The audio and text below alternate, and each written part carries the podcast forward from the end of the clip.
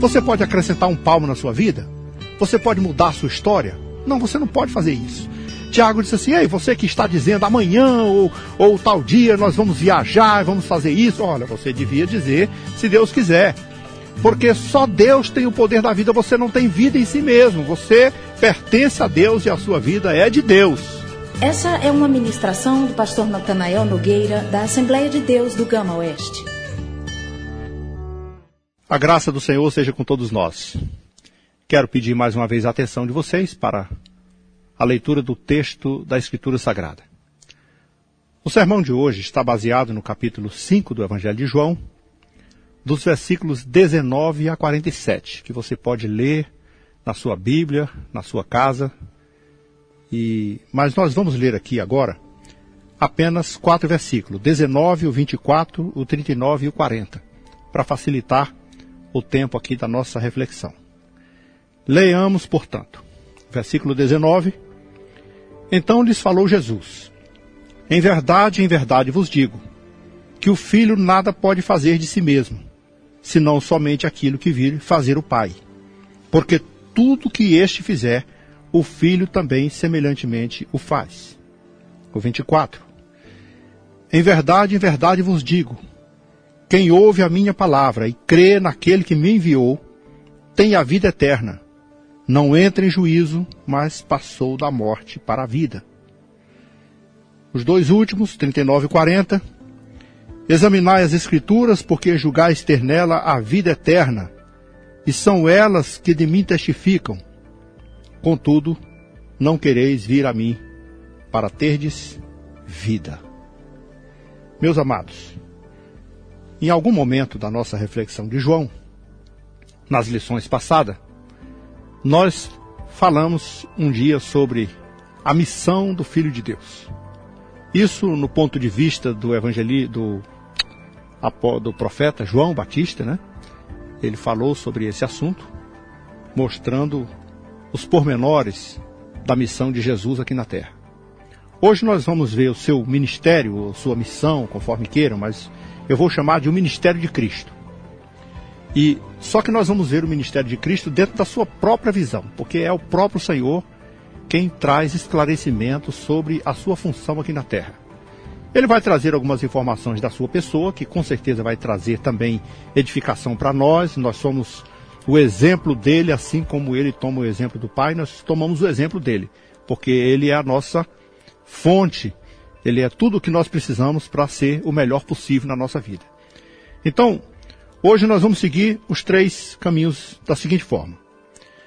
O que o Senhor Jesus mostra no seu ministério, em primeiro lugar, é o seguinte: ele não faz nada dele próprio.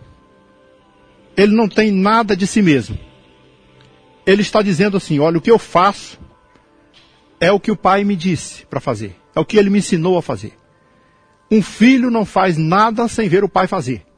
Porque tudo que o pai faz, o filho aprende. Então essa é a nossa primeira lição. Ele está aprendendo com o pai e nós estamos aprendendo com ele. Como os nossos filhos aprendem conosco, como nós aprendemos dos nossos pais, esse é o padrão que o Senhor Jesus está passando para nós. Aí no segundo item, ele vai apresentar a salvação, a vida eterna em Cristo.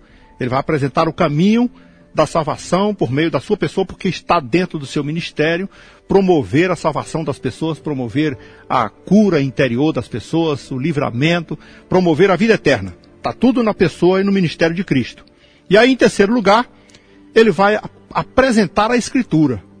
Porque ele vai fazer um questionamento aos judeus, aos escribas, aos doutores da lei. Vocês já examinam as Escrituras, né? Vocês já conhecem as escrituras, vocês examinam a escritura porque acreditam que tem a vida eterna nelas. E então, eu vou dizer uma coisa que vocês talvez não queiram levar em conta. Elas falam de mim. E por isso, o Senhor Jesus então se mostra como aquele que revela a escritura sagrada que fala a respeito dele. Então nós vamos ver. Tudo que ele faz, aprendeu do Pai. A salvação está nas suas mãos, é só dele que pode vir. E é ele que faz a revelação das Escrituras, do entendimento das Escrituras ao nosso coração. Está na sua missão, está no seu ministério e é a sua tarefa. E olha só, ele diz assim: no filho não pode fazer absolutamente nada, senão aquilo que ele vê o pai fazer. Porque tudo que o pai faz, ele aprende e faz também.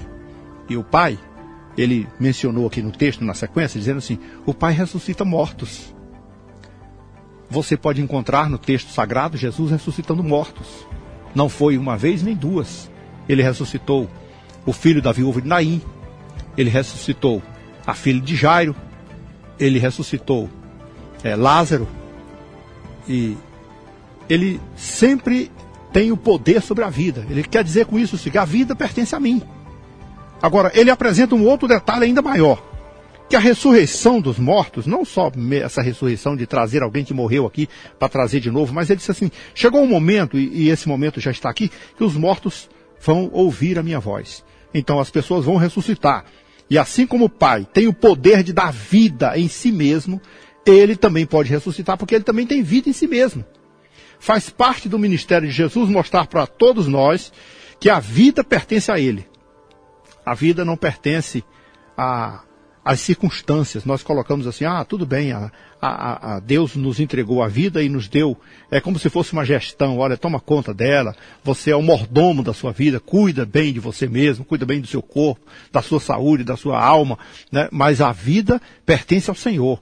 Na hora que Ele quiser, Ele pode tirar. Ele é dono dela. E Ele coloca isso dentro da sua missão.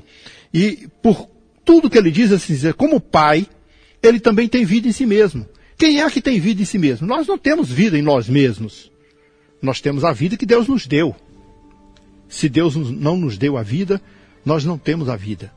É, Tiago chegou a mencionar uma coisa dizendo o seguinte: olha, tudo que você for fazer, tudo que você planejar, você deve dizer assim: se Deus quiser.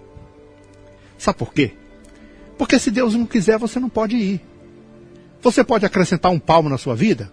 Você pode mudar a sua história? Não, você não pode fazer isso. Tiago disse assim: Ei, você que está dizendo amanhã ou, ou tal dia nós vamos viajar, vamos fazer isso. Olha, você devia dizer se Deus quiser. Porque só Deus tem o poder da vida, você não tem vida em si mesmo. Você pertence a Deus e a sua vida é de Deus. A sua vida não é sua mesmo. Teve um homem que Jesus contou numa parábola que dizia o seguinte: ele fez uma grande colheita, teve uma safra recorde. E aí então, como ele pareceu muito egoísta, ele saiu no meio da, da sua fazenda, observou a safra tão absurda que ele tinha colhido, ele falou: Meu Deus, não sei nem onde eu vou colocar tanta coisa. Eu acho que nunca fiz uma colheita como essa. Não sei nem onde guardar. Acho que eu vou mandar derrubar todos os meus armazéns, todos os meus paióis, e vou construir grandes armazéns e vou acumular e vou amontoar cereais aí para muito tempo. Vou fazer um estoque assim imensurável. E depois eu vou dizer para minha alma, aqui numa paráfrase minha, vou sentar numa cadeira de balanço, tomar um suco gelado e dizer para minha alma: Vamos, minha alma, folga, regala-te, porque tu tens em abundância para muitos anos. Mas o Senhor Jesus contou nessa parábola que quando ele dizia isso, ele ouviu uma voz de Deus, uma voz dizendo assim: Louco, essa noite te pedirão a tua alma. E o que tens guardado? Para quem será? Por que Jesus, nessa parábola, chamou aquele homem de louco? Olha, veja o tamanho das loucuras que ele cometeu. Primeiro, ele pensava que a sua alma se alimentava de trigo. E isso não é verdade. A alma se alimenta de Deus, da palavra de Deus, da graça de Deus, do poder de Deus.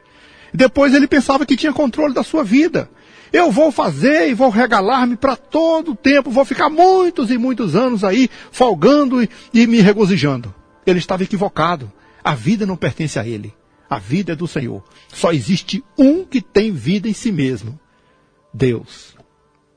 E Jesus Cristo é Deus. Por isso ele tem vida em si mesmo. E o que ele diz aqui? Que assim como o pai é honrado e é digno de honra, ele quer também que o filho seja digno de honra. Nós temos o dever de honrar a Deus. Então nós honramos a Jesus. Jesus é a primazia na nossa vida, Jesus é o Senhor da nossa casa, do nosso coração, da nossa história, Ele é tudo para nós. O seu ministério está contido nisso. Ele é capaz de dar vida porque ele tem vida em si mesmo. Por isso ele ressuscita mortos, por isso ele tem o poder sobre todas as pessoas, por isso ele tem poder sobre as enfermidades, sobre as dificuldades, e por isso ele é digno de toda honra, de toda glória e de todo louvor. Sabe de uma coisa?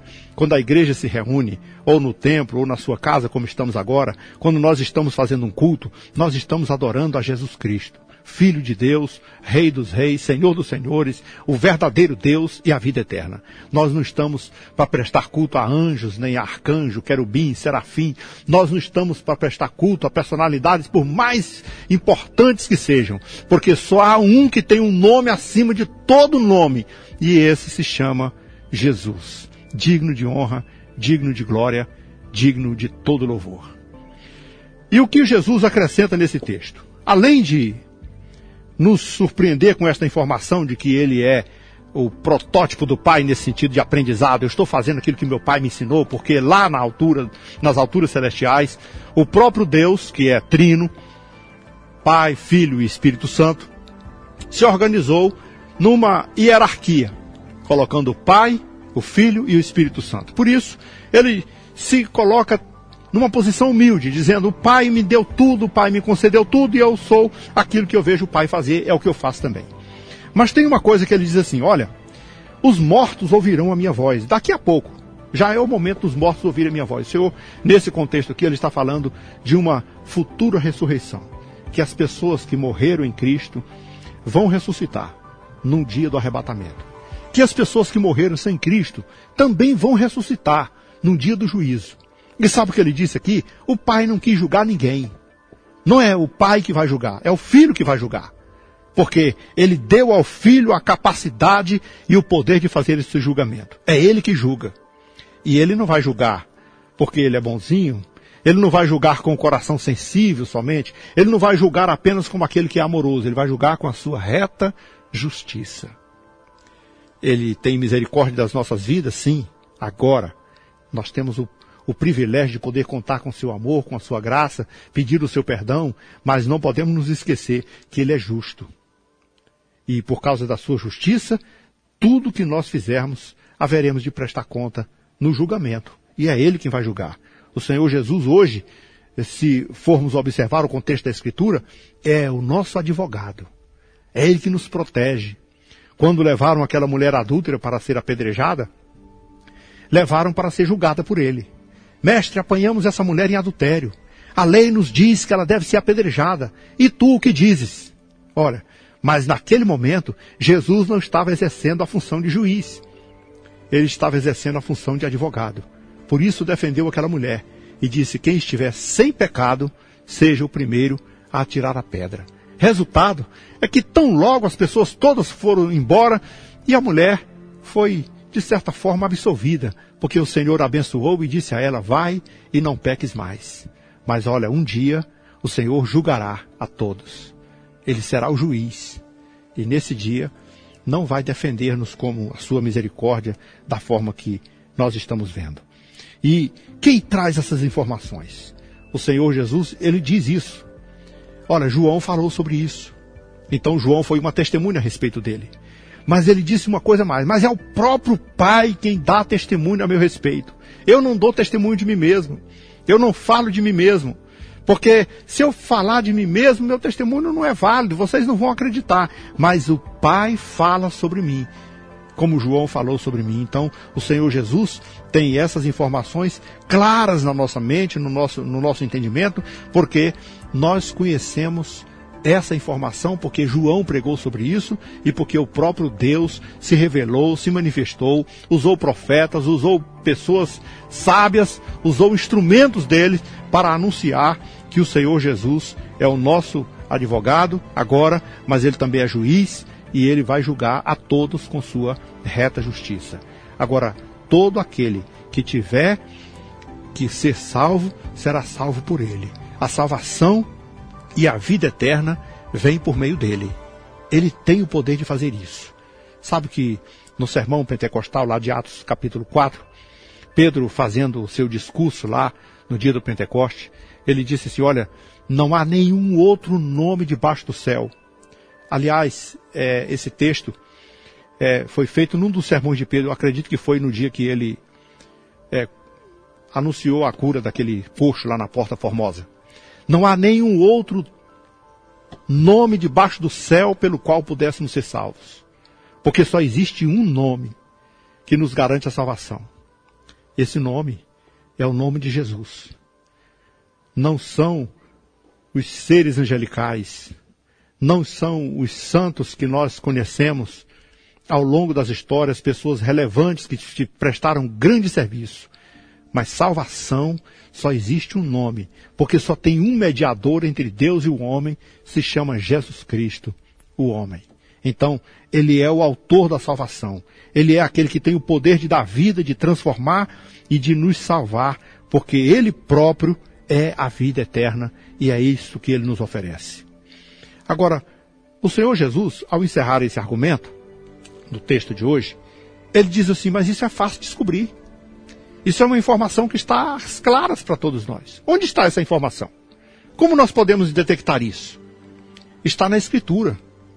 Jesus estava falando com judeus, com homens é, intrigando, intrigados com ele, pessoas que estavam tentando persegui-lo o tempo todo, escribas e fariseus, que discordavam, que tinham inveja, que tinham ciúmes, e o tempo todo questionando e não recebiam, não, não atribuíam a Jesus o poder de Deus. Não o reconheciam como filho de Deus. E tampouco reconhecia como um homem que representava Deus. Aí Jesus então questiona eles da seguinte forma: Vocês não leem a Escritura? Ora, vocês leem as Escrituras. Essa informação Jesus está dizendo assim: examinai as Escrituras. Vocês já examinam as Escrituras. E vocês sabem e só examinam as Escrituras porque acreditam que tem vida eterna nela. E são elas que falam de mim. São elas que de mim testificam. Então, a palavra de Deus é a coisa mais importante que nós podemos ter para a nossa vida. E Jesus então botou Moisés aqui no meio. Vocês conhecem a lei. Quem escreveu a lei? Vocês dizem, ah, nós cremos em Moisés, Moisés é que é o nosso líder, Moisés é que é o nosso Senhor, é, Moisés é que foi o homem que tudo, representa tudo de Deus. Vocês acreditam mesmo em Moisés? Vocês acreditam na lei que Moisés escreveu e atribuem que era uma coisa divina? Pois foi Moisés que falou a meu respeito. Foi Moisés que escreveu sobre mim. Vocês examinam a Escritura porque acreditam que tem a vida eterna. Vocês leem a Bíblia, vocês conhecem a lei, vocês leem Moisés porque vocês acreditam que ele é um instrumento de Deus e é um homem de Deus. E são eles, a Escritura e o próprio Moisés, que falam de mim. Por que vocês não querem vir a mim para terem vida? porque vocês não admitem que precisam da vida eterna que eu posso oferecer. Vocês acreditam na Escritura? Olha, não é, não é difícil conhecer a Cristo. Não é impossível conhecer quando nós olhamos para a Escritura. Porque a Escritura tem toda a informação que nós precisamos sobre ele. Nós não teríamos condição de conhecê-lo. Nós seríamos incapazes de ter alguma informação sobre ele se não fosse revelado por meio da palavra de Deus. Mas a palavra de Deus está aqui até nós. Veio, é acessível a todos nós. Todos nós temos acesso a uma Bíblia, todos nós temos acesso à palavra de Deus. E elas falam de Cristo. Todas as informações que você precisa saber a respeito de Jesus estão aqui na palavra de Deus. Não é difícil conhecer a Cristo, desde que você esteja disposto a viver e conhecer a Escritura. Você quer conhecer a Deus na sua vida? Você quer viver experiências extraordinárias com o Filho de Deus? Saber da sua graça, do seu amor? Então busque na Bíblia e você o terá. Busque na Escritura Sagrada e todas as informações você vai ter. Como o profeta Osés escreveu, conheçamos e prossigamos em conhecer o Senhor, porque as pessoas morrem por falta de conhecimento de Deus.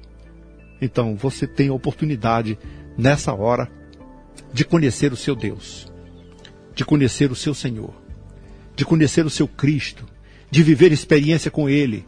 E você precisa de muito pouco para isso. A palavra de Deus, que está tão acessível a você, pelo menos no nosso país, é tão fácil de você ter, tem tantos lugares onde você pode encontrar, estão nas mídias digitais e quase todo lugar que você quiser, você pode encontrar uma Bíblia e conhecer muito bem o seu Senhor. E eu quero desafiar você nessa hora a tomar conhecimento dele, a ser amigo dele, viver experiências com ele e saber que ele pode ser mais do que o seu Salvador. Ele pode ser mais do que apenas aquele que cura as suas enfermidades e supre as suas necessidades. Ele pode ser o seu Senhor. Tenha o Senhor Jesus na sua vida como aquele que tem o controle de todas as coisas. Se você abrir um espaço para ele entrar no seu coração, na sua casa, você vai perceber que ele vai reger a sua vida, o seu lar e todas as coisas. Lá no, no final dos evangelhos, Lucas registra um episódio interessante quando Jesus ressuscitou dos mortos. Ele encontrou dois homens que caminhavam na direção de Emaús, a uma distância de 80 estádios de onde eles estavam. E aqueles homens iam cabisbaixo, entristecidos, dizendo uns para os outros, um para o outro: Ah, mas puxa, como, como aconteceu? Quando foi acontecer uma coisa tão triste?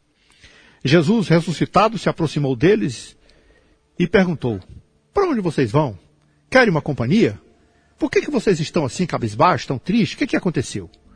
E eles se voltaram para Jesus e olharam para a sua fisionomia e disseram, olha, você é um andarilho aqui em, Jerusalém, não sabe as coisas que estão acontecendo? E ele diz, o que, que está acontecendo? Ora, você não sabe? Jesus o Nazareno, que nós esperávamos ser a redenção de Israel, varão profeta, poderoso em palavras e em obras, toda a nossa esperança estava nele, mas nossas autoridades o mataram e crucificaram, e hoje já é o terceiro dia apesar de que ele disse que ressuscitaria, mas até agora. Então Jesus começou a conversar com eles nas Escrituras. E foi até quando chegou na casa de um deles. Quando Jesus fez de conta que seguia o caminho, um deles falou: Fica conosco, Senhor, já é muito tarde. Vamos, vamos entrar. E Jesus entrou, entrou na casa dele, a convite dele. Mas quando Estavam todos dentro de casa. O dono da casa, que era o Cleopas, correu até a, as suas dispensas e disse: Eu vou preparar aqui uma refeição. E foi buscar pão e logo depressa trouxe para a mesa. E quando ele foi dar graça e, e oferecer o pão, Jesus tomou o pão da sua mão e partiu e abençoou. E foi nesse momento que eles reconheceram que era Jesus. E a um deles disse: É o Senhor. E então o Senhor já onipresente, já tinha desaparecido, já estava em outro lugar, se apresentando a outras pessoas, e eles indagavam entre si: Não é possível, era mesmo o Senhor? É, olha, eu acho que era. Porque é, quais as conclusões poderiam ser tiradas para eles chegarem a esse ponto? Primeiro, que Jesus só entrou porque foi convidado. Segundo, depois que ele estava lá dentro, ele assumiu o comando. Porque só o dono da casa parte o pão. Mas Jesus, naquele dia, tomou da mão dele e o partiu. Então um deles perguntou entre si: Teu coração ardia por dentro quando ele nos falava da palavra no caminho? E a resposta foi: Sim, o meu ardia. E o seu? Então temos certeza absoluta: é o Senhor porque o Senhor tem uma palavra que queima no nosso coração. Queridos, tem uma coisa que você precisa saber: Jesus é mais do que o Salvador, ele é Senhor na minha e na sua vida. Então, se você quer o Senhor na sua vida, desta maneira, eu vou pedir para você curvar a sua cabeça, dar a mão para quem está do seu lado, vamos fazer uma oração. Coloque na mão de Deus todas as suas ansiedades, todas as suas necessidades. Peça tudo que você precisar a Ele nesse momento. Cura, milagres, o que você quiser. Salvação da sua vida. Se você quiser se render a Ele, confesse como o Senhor da sua vida. Nós vamos orar juntos.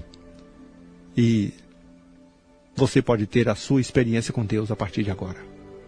Querido Senhor, te agradecemos por esse momento tão precioso. Pelas vidas que aí estão na tua presença. Que a tua graça seja na vida de cada um, Senhor Que o Senhor nesse momento conceda o teu perdão, que o Senhor nesse momento apresente-se a cada um deles com palavras poderosas, curadoras, com o teu milagre, com a salvação, com a vida eterna que o Senhor tem para oferecer para todos aqueles que creem em Ti e creem no Pai. Nós pedimos que a Tua graça seja sobre todos, Pai, para a honra e glória do Teu nome. Abençoa a tua igreja, abençoa o teu povo. Aqueles que estão se rendendo a ti, que o Senhor escreva os seus nomes no livro da vida, Pai. E atende os nossos clamores e abençoa todos nós, a tua igreja, a nossa nação. Em nome de Jesus Cristo, nós te oramos. Amém. Obrigada por ouvir essa ministração. Aproveite e compartilhe com seus amigos e familiares. Deus te abençoe.